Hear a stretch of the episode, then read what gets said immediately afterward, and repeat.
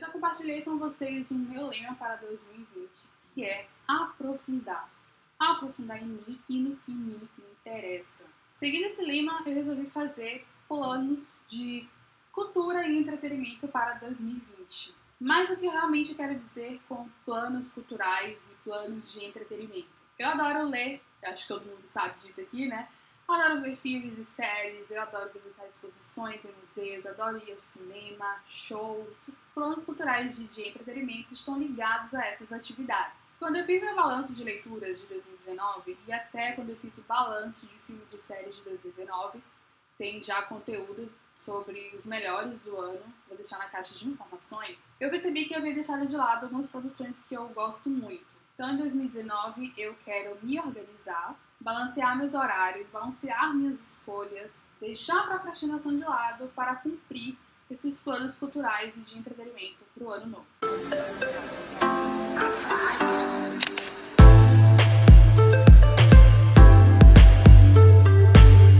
Quando eu fiz o balanço de melhores leituras do ano, eu percebi que eu tinha lido muita não ficção.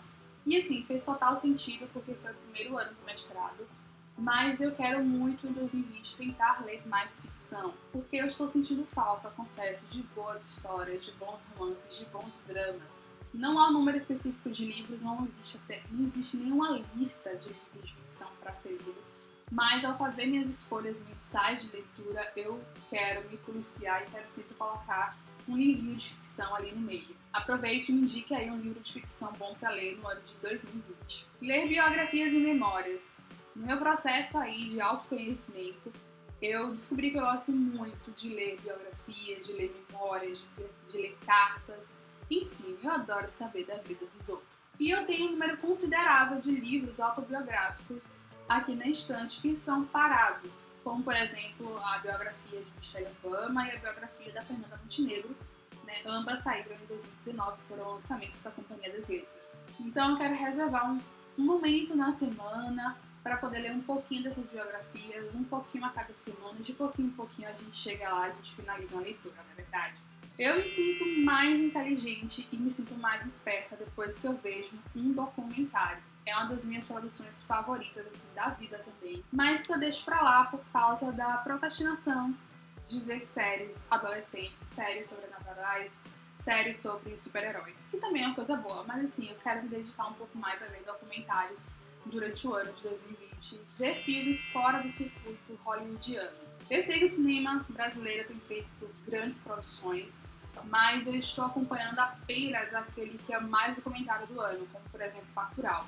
Os outros filmes, até filmes mais antigos que algumas pessoas indicam, eu nunca vi. E eu também descobri nos últimos tempos que eu gosto muito de filmes argentinos, filmes espanhóis, filmes italianos. Eu vi no início de 2020, por exemplo, Parasita que é um filme sul-coreano, e eu amei, amei, amei. Pensando nisso, né, nesse gosto, nessa descoberta, eu quero ver mais filmes fora do circuito hollywoodiano, fora dos mais comentados. Quero ver coisas diferentes, que eu acho que isso também é, nos ajuda né, no processo de formação cultural. A gente conhece, tem contato com outras culturas, com outro tipo de, de modo de vida. Então, acho interessante sair um pouco do habitual para ir para algo mais diferente. Ler os livros do Leia Mulher em Salvador e participar dos encontros também estão aí entre os meus planos culturais de entretenimento para 2020. É, quando Leia Mulher chegou aqui em Salvador, eu cheguei a participar dos encontros, mas depois eu comecei a fazer o projeto de maneira muito pessoal, casa a mesa, sempre tentando escolher alguma autora para ler durante o mês. Mas eu quero muito voltar a participar dos encontros, porque eu acho que a troca de experiência, a troca de compartilhamento de impressões de leitura são muito boas ali no encontro. É um momento assim único, um momento que eu acho que todo mundo deveria participar. Não só da mulher, mas também de qualquer clube de livro, clube de leitura. É um momento muito rico, sabe? Parece que a leitura cresce, se expande assim, de um jeito mágico, maravilhoso. Então eu estou de olho nas datas dos encontros. Sempre que eu estiver em Salvador, eu quero ir para o encontro. Já estou lendo o livro de janeiro e pretendo continuar fazendo as mensais e para tentar participar dos encontros presenciais. Eu descobri nos últimos anos também que eu gosto muito de ler sobre desenvolvimento pessoal, que muita gente também chama de autoajuda. E para mim, desenvolvimento pessoal tem a ver com organização e produtividade, tem a ver com espiritualidade, tem a ver com autoconhecimento, com escrita criativa, com comunicação e até mesmo com leitura. Então eu quero muito ler sobre esses subtemas que estão aí na categoria de desenvolvimento pessoal para mim. Também porque é um conteúdo que eu gosto muito de compartilhar na internet, então eu quero com certeza ler mais para fazer mais coisas legais no projeto de conteúdo que eu tenho. Cinemas e exposições em museus e centros culturais. Eu confesso que as plataformas de streaming me deixaram bastante preguiçosa. Eu deixei muito de ir ao cinema, deixei de ver determinados filmes pela facilidade que eu encontro em acessar qualquer, né, em acessar os filmes através da plataforma de streaming. Se não tem lá, eu não vejo. Basicamente isso. Mas em 2020 eu quero sair um pouco da zona de conforto, tentar ir mais ao cinema e também visitar mais exposições é, em museus e em centros culturais. E sendo bem sincera, esses dois planos eu coloquei aqui, eu sei que eu não vou cumpri-los com total excelência, não existe uma meta tipo ir ao cinema todo mês, ir ao cinema visitar uma exposição, não, não tem nada disso, não tem número nem nada. Mas eu coloquei aqui para lembrar de que é bom sair um pouco da zona de conforto, sair um pouco do sofá, visitar uma coisa, né, uma exposição fotográfica diferente. Então eu coloquei aqui. Mas eu sei que vai ser um pouco difícil cumprir assim com excelência, porque eu, eu me divido entre duas cidades. É, uma cidade no interior né, da Bahia, então assim, nem todo filme chega ao cinema lá.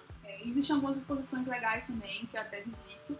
E onde eu moro, em Salvador, os cinemas que tem, que tem próximos a, ao bairro onde eu moro, também não chega todo filme, sabe? Então, assim, é um rolê bem chato às vezes, que eu olho, procuro o filme não tá nos dois cinemas próximos da minha casa. Fico pirada. Mas, enfim, coloquei na lista pra lembrar de pelo menos tentar, pelo menos tentar sair da zona de conforto. Fazer lista de planos é muito fácil, né? É fácil, a gente chega lá, lista, coloca tudo, fica no plano ideal. Mas o que realmente eu quero fazer para levar adiante esses planos culturais e de entretenimento? Quais são as minhas estratégias?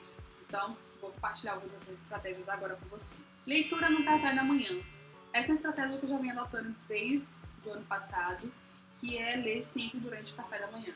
E geralmente eu leio livros de desenvolvimento pessoal, que são leituras mais leves, mais motivacionais, inspiradoras. E a leitura dura ali entre 20 a 30 minutos, então é um momento bem gostosinho para começar o dia de forma bem animada, fazendo uma coisa que eu gosto, que aí dá um gás para enfrentar o dia inteiro. Livro da semana, eu sempre tenho esse hábito de escolher um livro para a semana. E a minha meta é finalizar aquele livro durante a semana. O livro tem até 300 páginas, eu sei que eu consigo finalizar durante a semana. Se não tiver, eu sei que eu vou estender por mais alguns dias, mas não tem problema nenhum. O objetivo aqui é escolher a leitura da semana né, e tentar ler esse livro durante a semana, nos intervalos aí, durante a noite, enfim. E geralmente o livro da semana são livros relacionados aos projetos, ao Ler Mulheres e ao Clube do Livro Alagoinhas, porque são leituras que eu tenho um prazo né, para cumpri-las, que são as datas dos encontros.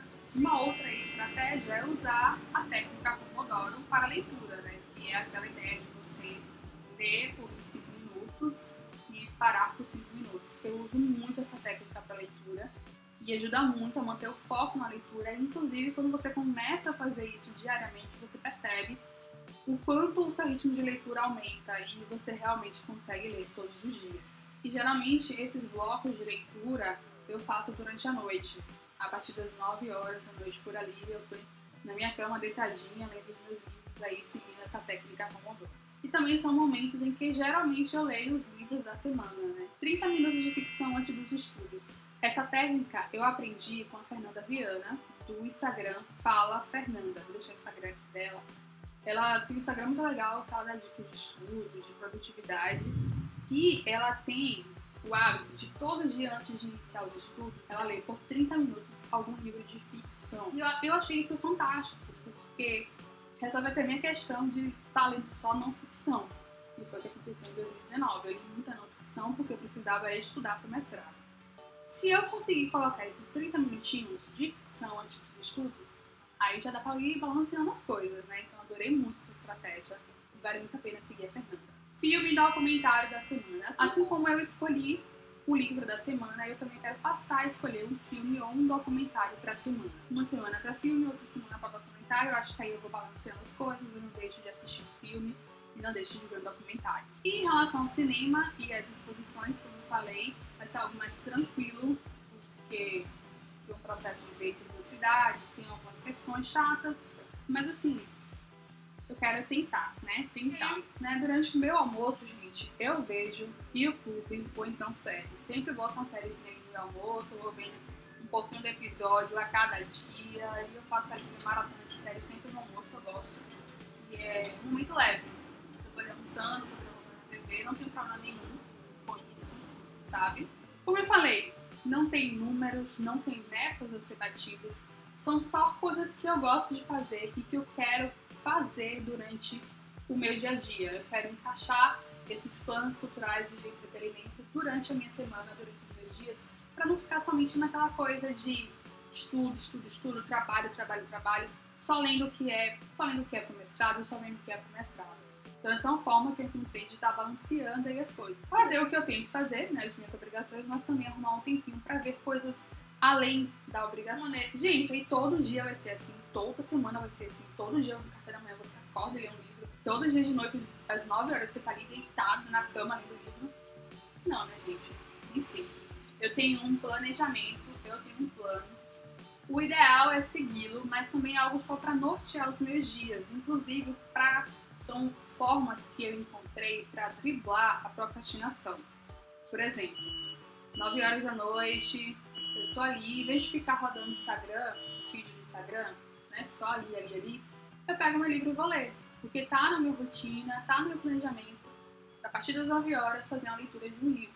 Entendeu mais ou menos como é que é a coisa? Não estou engessando a minha rotina, eu tenho apenas um plano para cumprir com coisas que eu gosto de fazer, coisas que me fazem bem. Você fez alguma meta cultural, então meta de leitura para o ano 2020? Vamos conversar nos comentários. Até a próxima. Beijão. Tchau.